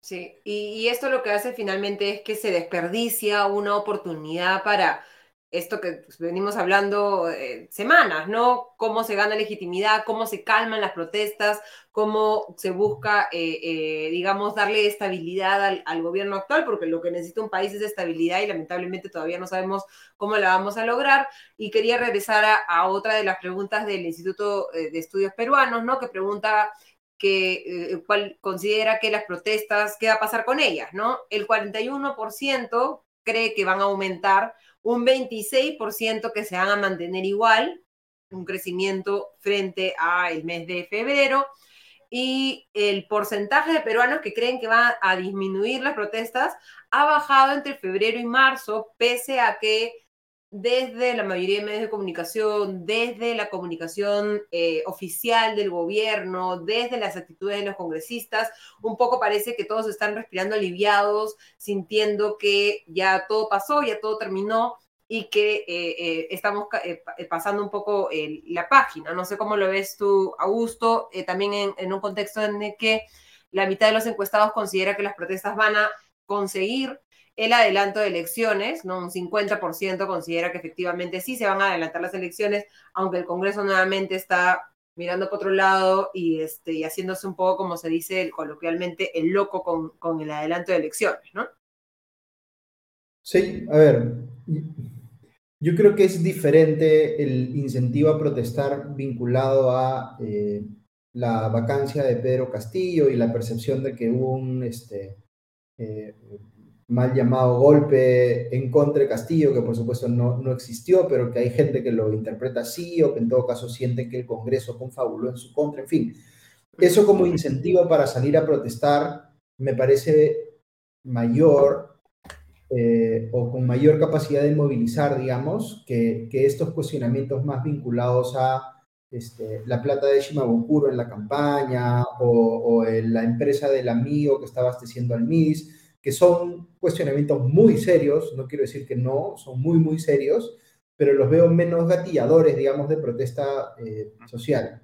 claro, porque lo vimos en el gobierno Pedro Castillo que no se movilizaba, aunque ahora, digamos, los que se han movilizado son los que están en contra de Dina Boluarte y podrían encontrar alguna motivación nueva, digamos, aunque, eh, y quería antes interrumpirte un segundo para completar esta fase, digamos, de la encuesta, que muestra que eh, el, el 41%, que es un porcentaje significativamente menor al 51% de febrero, considera que eh, las protestas efectivamente terminarán con la renuncia de Dina Boluarte, ¿no? Y más bien ha incrementado fuertemente al 53% aquellos que creen que no va a las, las protestas terminar con la renuncia de Dina. Sí, yo creo que lo que, puede, lo que puede reactivar las protestas es eh, la, eh, digamos, el, lo que pueda verse a nivel de OEA y Corte Interamericana de, Derechos Humanos, digamos, este, ya tomando posición de manera institucional respecto al caso del Perú, porque ya eso va a mostrar, digamos, a organismos internacionales diciendo pasó esto, no pasó tal cosa. Eso me parece que es necesario, ¿no? Porque, digamos, a la interna parece no haber mucha transparencia ni mucha preocupación por un saldo terrible de 60 muertos durante las protestas. Y, sin duda ahí también hay una eh, eh, cuenta pendiente que reclamarle a la fiscalía, ¿no? Y, al, digamos, y lo que pueda pasar en el Poder Judicial, porque por supuesto que hay un cuestionamiento muy fuerte a que el gobierno no está haciendo directamente, digamos, una rendición de cuentas sobre este tema, no está aclarando las cosas y demás, pero para eso tenemos separación de poderes y organismos constitucionalmente autónomos, para que sean esos otros organismos los que controlen al poder. Entonces, por ahí, ese tema creo yo que podría reactivar las protestas más que estos cuestionamientos que estamos viendo en estos días, haciendo nuevamente la precisión de que no es que sean menos graves, son muy graves también. ¿no? Ahora, volviendo al tema del Congreso, estamos conversando hace un ratito. Fíjense que la... Em, no quiero decir que, que, los congresistas no estén desconectados de la realidad, porque sí lo están, y, y más que desconectados de la realidad, yo creo que están desconectados de sus deber de representar a sus electores, porque tenemos un sistema político, lo hemos conversado un montón de veces, que desde el momento que el congresista asume funciones ya no, tiene, ya no le debe nada a nadie y siente que puede hacer lo que le da la gana, ¿no es cierto? Inclusive eh, promover la construcción de policlínicos o como, este, eh, digamos, hemos visto en las últimas semanas eh, hacer todo tipo de gastos este, superfluos y que parecen más como si estuvieran entrando al Congreso para irse de vacaciones por cinco años, ¿no es cierto? Em, pero yo no creo que estén tan Em, no creo que haya una ausencia de estrategia política, ¿ya? O sea, por ejemplo, fíjense cómo en los últimos eh, meses o años el Congreso ha aprobado un montón de modificaciones, incluso constitucionales, que eh, le quitan eh, dientes, digamos, al Poder Ejecutivo para poder ir por el camino de la disolución constitucional del Congreso. Entonces, están más tranquilos porque ya no se puede hacer cuestión de confianza sobre cualquier cosa, o sea, porque se han dado cambios que le quitan la posibilidad al Ejecutivo, digamos, de, de accionar para este, quitarle su chamba.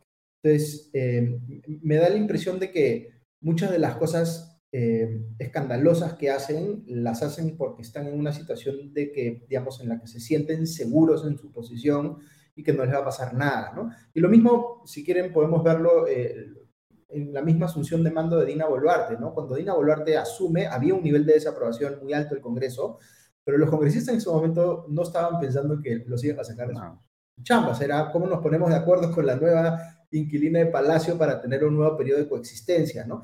Y eso es una cosa interesante también que marca el gobierno de Castillo y la prolongación, digamos, en el gobierno de Dina Boluarte respecto de situaciones anteriores como la de PPK o eh, o de, eh, digamos, este, Vizcarra, ¿no? que había una tendencia mucho más fuerte hacia el conflicto este, eh, y que se activen las armas de destrucción mutua, digamos, este, de la vacancia y de la disolución del Congreso con más, con más posibilidades de éxito, ¿no es cierto? Mientras que en el gobierno de Castillo y luego de, de Boluarte hay más como un equilibrio precario, pero, pero tiende a preservarse, digamos, ¿no? O sea, tienden los actores a convivir a hacer como que se pelean, pero en realidad están cómodos conviviendo juntos. Es más difícil imaginar que una vacancia pueda ser exitosa.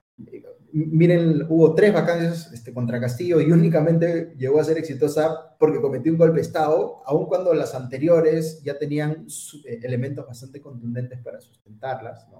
Entonces yo, yo creo que es, es difícil imaginar que, que, digamos, la situación de para que el, los congresistas pierdan su trabajo, el Congreso sea este, o disuelto constitucionalmente o, digamos, este, eh, eh, eh, cerrado por la presión ciudadana, que es el escenario antidemocrático, digamos, ¿no?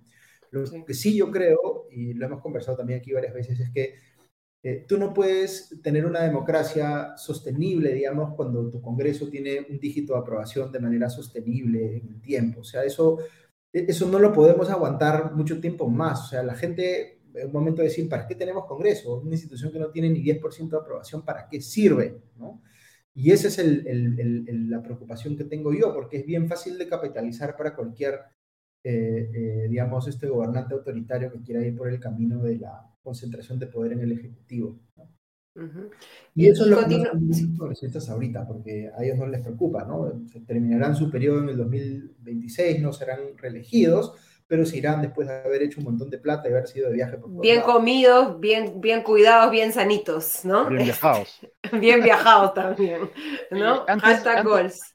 Antes de continuar, Ale, me gustaría eh, atajar, veo hay una persona que está en, el, en los comentarios señalando preguntándonos si somos indolentes ¿Y qué pensamos de las violaciones de derechos humanos y los muertos en las protestas? Bueno, lastimosamente me parece que Marco no, no, no ha visto programas anteriores, ni sigue eh, eh, ni siguen los distintos espacios de comité de lectura donde hemos comentado eh, in extenso y en repetidas ocasiones las múltiples acusaciones que existen contra el gobierno de Dina Boluarte por su pésimo manejo en la gestión de la protesta y por la manera eh, pésima en que se comportaron las Fuerzas Armadas y la policía. Solo la semana pasada estábamos comentando en este mismo espacio este estupendo reportaje del New York Times que demostraba, luego de eh, revisar eh, horas de video y demás documentación, cómo tanto el ejército peruano como la Policía Nacional había hecho un uso excesivo de la fuerza. Eh, también hemos criticado en repetidas ocasiones la lentitud con la que la Fiscalía está asumiendo las investigaciones en estos casos y creo que cualquier persona con dos dedos de frente, uno puede tener una tendencia, la tendencia política que quiere, uno puede, lo que estamos haciendo hoy es análisis político de la situación actual, pero eh, una cosa no quita la otra, ¿no? Y tampoco vamos a tener que estar en cada programa o en cada intervención teniendo que condenar o traer a colación los comentarios que hemos hecho sobre situaciones que siguen, que sigue, que siguen su curso, ¿no? En estos momentos la Fiscalía está investigando, todos exigimos y esperamos más celeridad y yo creo que pues, nadie, nadie puede negar que el gobierno Boluarte ha hecho un pésimo manejo de esta situación. Eh, muy probablemente esas personas murieron a manos de las fuerzas del orden y los responsables van a tener que pagar. Y vamos a ver hasta qué nivel llega esa responsabilidad. Pero bueno, nos han dicho espacio de ultraderecha hoy día. Este. Nos invitamos un poco a revisar nuestros eh, muchos eh, programas para encontrar que más bien... Bueno, ya sabemos que en redes sociales todo, se pues, puede decir. Todo, todo, todo, el papel, el papel, el comment, el comment section aguanta todo. Pero gracias, Diego, por, por, este, por, por comentarlo. Y regresando a la programación habitual. Sí, quería, este sí, regresando, yo quería comentar una cosa que no sé si vieron, porque salió justo esta tarde y es bien interesante, un, un reportaje en Infobae Perú eh, de autoría de Rodrigo Chillitupa, eh, periodista eh, peruano de este medio de Infobae, que de hecho es un medio argentino, pero que tiene oficinas en Perú ya desde hace unos meses. Y es un reportaje bien interesante porque es el tipo de escrutinio que se estaba haciendo de manera recurrente hacia el eh, gobierno de Castillo hasta su caída, ¿no? y tiene que ver con revisar los listados de personas que se reunieron con la entonces ministra del MIDIS, Dina Boluarte, y cómo muchas personas que tuvieron una o varias visitas en su, en su despacho, luego obtuvieron contratos en distintas instancias del Estado y también cargos en instituciones del Estado. ¿no? Eh, los invito a buscar el reportaje, la verdad que está bastante interesante y creo que, como decíamos al inicio del programa, pues suma ¿no? a esta serie de eh, cuestiones por las que debe preocuparse Boluarte porque se están acumulando las acusaciones con respaldo. Eh, ya no son, digamos que ya no, no, no son acusaciones que, se, eh, que, que, estén basadas en opiniones, son acusaciones que están basadas en, en, un respaldo documental. En este caso, personas que tuvieron reuniones, en algunos casos incluso personas cercanas a Vladimir Cerrón, y que luego han obtenido eh, contratos en el Estado o puestos en el Estado. Y bueno, la presidenta Boluarte va a tener que responder. Entiendo por lo que dice la nota de Infobae que se le pidió su descargo a presidencia y como de costumbre no quisieron responder, ya mandarán un tuit explicándonos que ella no era ministra en realidad, que el ministerio también, el ministerio también lo manejaba eh, Perú Libre, probablemente. Seguramente. y ahí para, para complementar también, eh, Claro, hay, mucho em, eh, wishful thinking, como se dice, ¿no? De, tratar de ver un quiebre entre el gobierno de Dina Boluarte respecto del de, Castillo, como si representara lo opuesto, porque claro, se quiere pues, que se mueva el péndulo para el otro lado, pero estamos y esto siempre hay que recordarlo, estamos hablando de la prolongación del mismo gobierno, que, digamos, eh, simplemente porque había una sucesión constitucional debido a eh, una vacancia, este, en, mi opinión, perfectamente válida, digamos, y legítima, pero es el mismo gobierno, ¿no? Eh, Dina Boluarte ha sido ministra durante todo, casi todo el periodo, ¿no es cierto? salvo, si mal no recuerdo, el último gabinete, por un periodo más bien corto, entonces, cualquier cosa que haya ocurrido en el, gobierno Castillo, como por ejemplo violación de estándares mínimos democráticos, no eh, falta de disposición para eh, rendir cuentas ante la prensa, obstrucción a la justicia, malos manejos en la policía, todas estas cosas que pueden haber pasado eh, en el gobierno de, Pedro Castillo, pasaron con Dina Boluarte siendo ministra, ¿no? Sentada en el Consejo de Ministros, ¿no? Entonces, este, no, es Claro. No, y eh, como vicepresidente, ¿no? Que, también, no, que no es un cargo, digamos, es un cargo más ornamental, pero que estaba ahí, ¿no? Claro, porque digamos que si ella hubiese tenido una oposición por principio a lo que estaba viendo ocurrir, hubiese renunciado, o sea, sí tenía herramientas, digamos, para marcar distancia y, y, no lo hizo, ¿no? Y hacia el final, cuando era más evidente que la, eh, digamos, caída de Castillo podría ocurrir en cualquier momento, ahí es cuando ella empieza a tener un cambio de, discurso, eh, acomodándose, digamos, al escenario político que se venía, ¿no? Pero, pero no hay, digamos, hay que, me parece, por una cuestión de, de, ser fieles a, a, a, la realidad, este, entender que no es no es como que el gobierno de, Boluarte representa la antítesis o, digamos, este, eh, una versión antagónica a lo que hubo antes, sino que es, es, lo mismo con algunas eh, diferencias, algunas positivas, diría yo, como un gabinete más técnico que los anteriores, pero muchas otras o iguales o peores, ¿no? Entonces, este, creo que la gente cae con mucha facilidad en ese error de ver a, al gobierno de Dina Boluarte, además como un gobierno de derecha, este, eh, liberal, pro empresa, que creo que tampoco lo es, este, sino que, digamos, este, esas diferencias marginales respecto del gobierno anterior se ven mucho más grandes por, por un poco el, deseo de la gente. Así, ¿no? el optimismo, ¿no?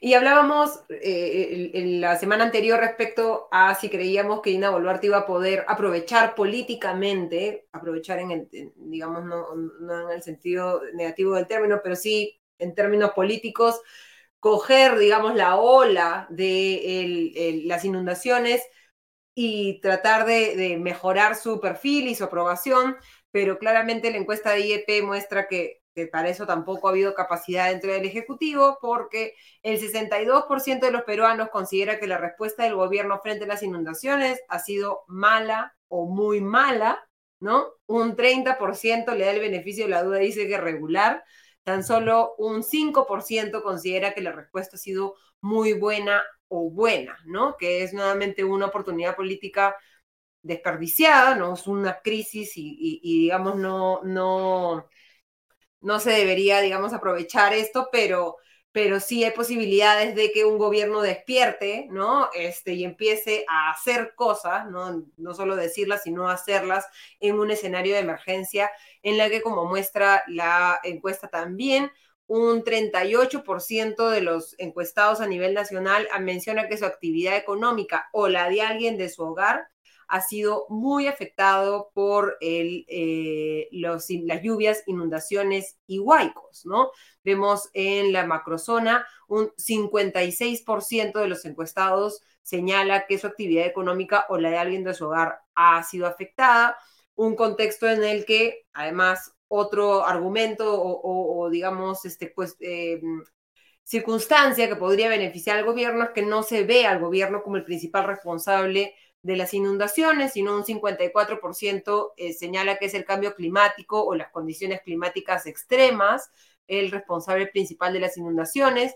Un 17% reconoce que lamentablemente los peruanos no tenemos eh, buenas políticas de, manejo de desastres, ¿no? De que no nos cuidamos, vivimos en, zonas en las que hay efectivamente eh, riesgo de que haya una inundación un huaico, aunque hay que decir que debería ser labor del Estado finalmente definir dónde es que uno puede o no puede construir una vivienda, un 13% culpa al gobierno central, un 10% al gobierno regional, 4% a gobiernos eh, eh, locales, un 52 por, un 48% de los peruanos señala que ha sido afectado personalmente en algún momento por un desastre natural y eh, señalando cuál es el nivel de gravedad en que se ha sido afectado. Un 34% señala que ha sido mucho o algo afectado por eh, este desastre natural y un 52% señala que no fue afectado, ¿no? Digamos que estaban dadas las condiciones para que el gobierno pudiera actuar rápidamente, solucionar o, o enmendar el problema, comunicar las cosas de manera eficiente y poder ganar un poquito de, popularidad en el caso de Boluarte, de legitimidad al tiempo que beneficia a la gente, pero eso no se ha dado.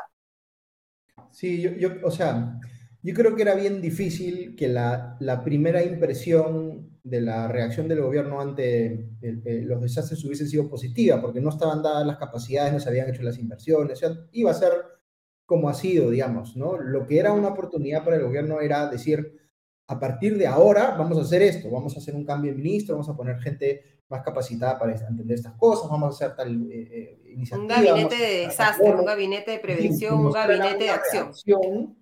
Potente, digamos, ante esa situación, que yo siento que es lo que han querido hacer, pero la, les han sacado, les han reencuadrado la agenda con estos cuestionamientos por el tema de Shimabukuro y se les fue esa oportunidad. Se les fue. ¿no? Porque claro, ya no van a ver, van a ver todavía algo de lluvias en lo inmediato, pero después paran las lluvias y el problema va a aparecer de nuevo hacia finales de año. Entonces no es un problema que, que ahorita sea inminente. Eh, yo, yo, pensaría que el que de repente sale beneficiado de esto es Otárola, ¿no? Porque este, el, el, un poco más a, un, a un, escenario de, de cuestionamientos legales a, a, Dina Boluarte hace que la figura de Otárola como, por, un lado, su abogado personal y por otro lado, una suerte de defensor incondicional, este, eh, pueda cobrar un poquito de mayor importancia cuando quizá ya estaba en los planes sustituirlo por alguien. No, no sé, estoy especulando ahí, pero, pero me parece que quizá él es un beneficiado dentro de lo malo para el gobierno, digamos, de la situación por cómo se ha dado. Para tener traductor y escudero, ¿no? Como Hemos estado acostumbrados en, gobiernos anteriores. Claro, es algo que encuentra alguien en el, en el gabinete actual que quiera inmolarse y veo algunos candidatos, ¿ah? algunas declaraciones de ciertos ministros de, de, respaldo absoluto, tenemos plena confianza y le creemos al 100% a la presidenta, este, son un poquito llamativas, ¿no? Este, bueno, pero eso ya sabemos, eso es como, como el respaldo del presidente del club al entrenador de fútbol, ¿no? o el respaldo, de Alejandro Sales a, Pedro Castillo. Claro, ese respaldo suele ser así hasta, el hasta, que, hasta que deja de ser así, ¿no?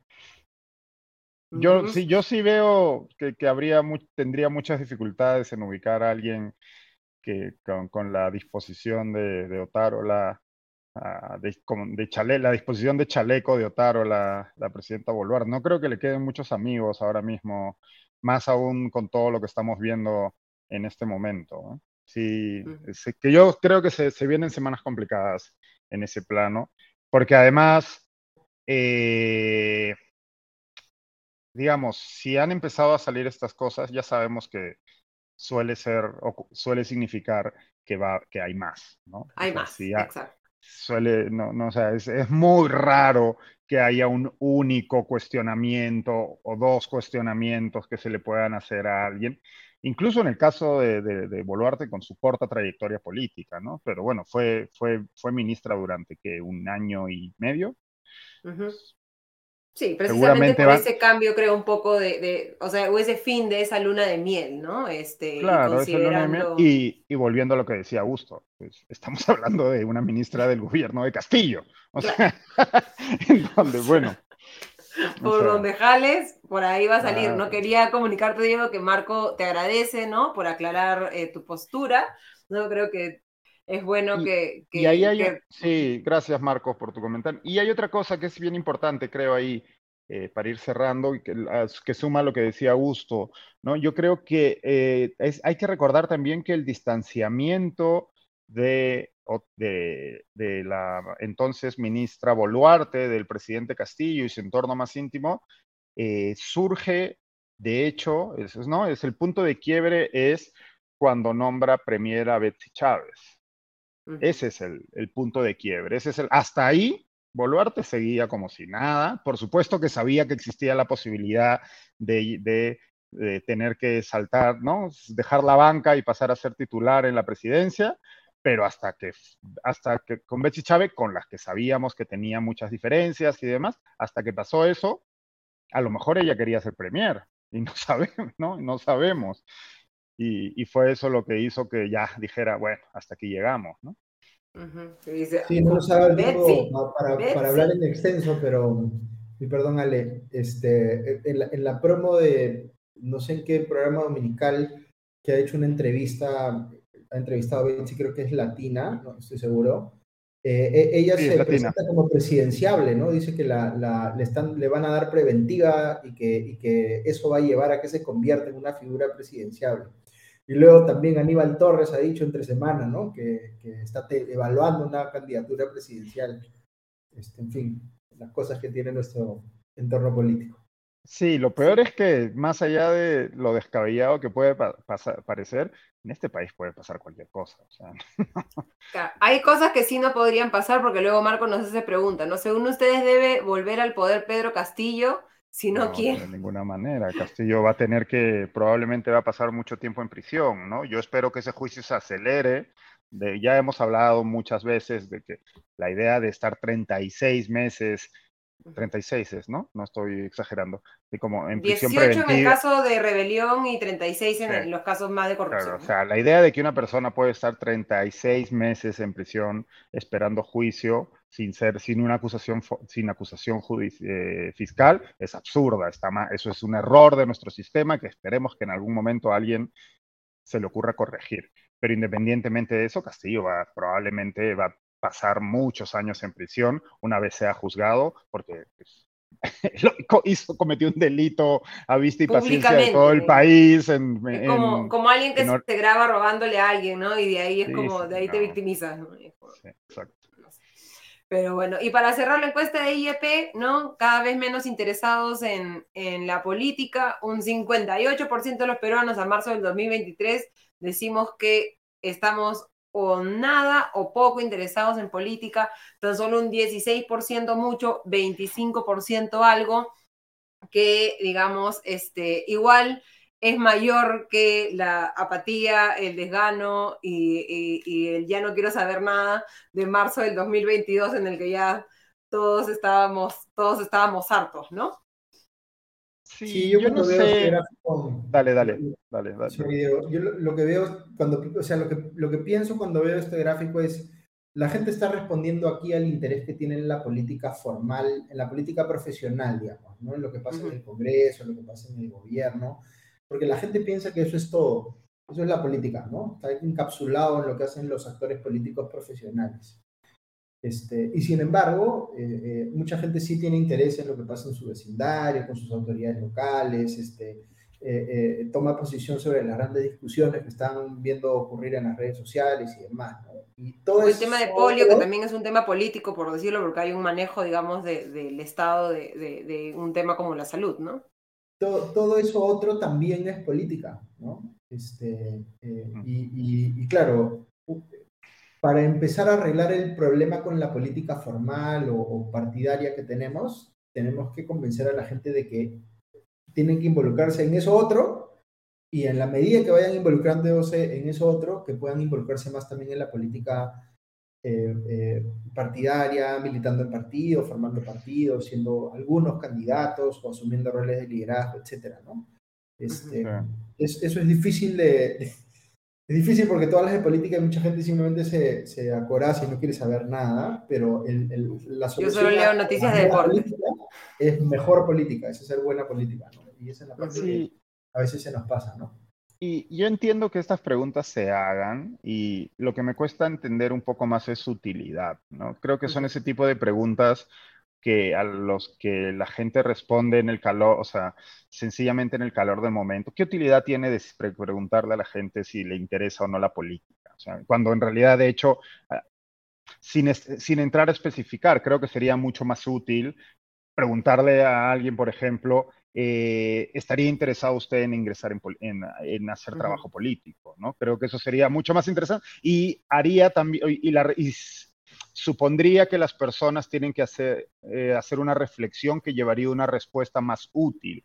Más útil desde el punto de vista eh, del estudio mismo, ¿no? Porque que alguien te diga, no, no me interesa nada, pues probablemente no. En este momento, ¿a quién le va a interesar, no? Estamos viviendo una situación terrible y tal, pero eso puede cambiar de un día para otro, dependiendo solo, o sea, con que aparezca un candidato, cosa que no va a aparecer porque ya sabemos cómo, es el, cómo está el país, pero un candidato que genere cierta ilusión, son ese tipo de preguntas que parece que están yendo a hablar de un contexto amplio, pero que en realidad solo miden un termómetro del momento y lo miden mal, porque hay muchas otras preguntas que podrían darnos más información. Entonces, son preguntas que sí, ¿a quién le interesa la política? Sí, en, abstracto, sí, a muy poca gente, somos unos pocos locos, ¿no? Pero ya está, no, veo por qué, está, ni me preocupa ni me deja, ni, ni, ni, ni, mucho menos este tipo de respuestas. Creo que está muy atado al momento. Y bueno, seguramente también vamos a identificar como atado al momento la última, el último cuadro que tenemos, ¿no? En que se les pregunta a los peruanos su identificación mm. ideológica y vemos eh, que, digamos, no hay una tendencia clara, ¿no? Este, Dependiendo del momento, este, nos identificamos como más de derecha, más de izquierda, y lo único que queda indeleble en el tiempo es ese 37% de centro, ¿no?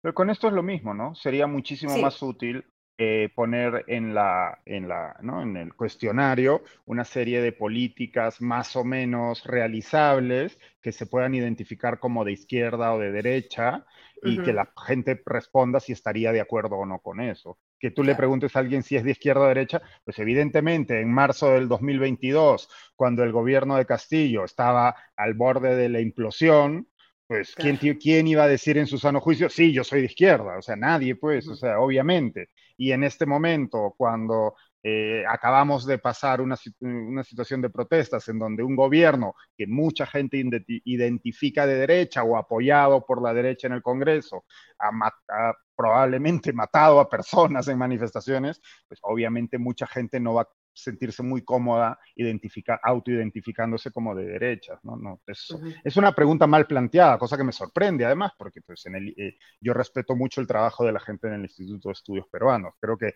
hay mil formas de hacer esto, de obtener los datos que quieren obtener de esta pregunta con otras preguntas más útiles. ¿no? Claro, que nos permite identificar, como tú bien decías, políticas, ¿no? ¿Augusto? Hay una herramienta bien bacán para quienes nos están escuchando, que es el, el test de Nolan, Nolan N-O-L-A-N. ¿Lo pueden googlear? es bien fácil en la, en las redes, en, internet, perdón, y me parece que tiene, no, recuerdo si son 10 o 20 preguntas que te identifican a ti ideológicamente y no utilizan los criterios de izquierda, derecha o centro, sino conservadores, liberales, progresistas, totalitarios. Entonces, este, eh, quienes eh, nos están escuchando y tienen curiosidad sobre cuál es su posición ideológica, pueden hacer el test y de repente se van a sorprender. y nos lo ponen en los comentarios y lo, y lo comentamos la próxima semana en el, programa. Pero no, no, está mal, solamente para precisar, porque este es un punto importante.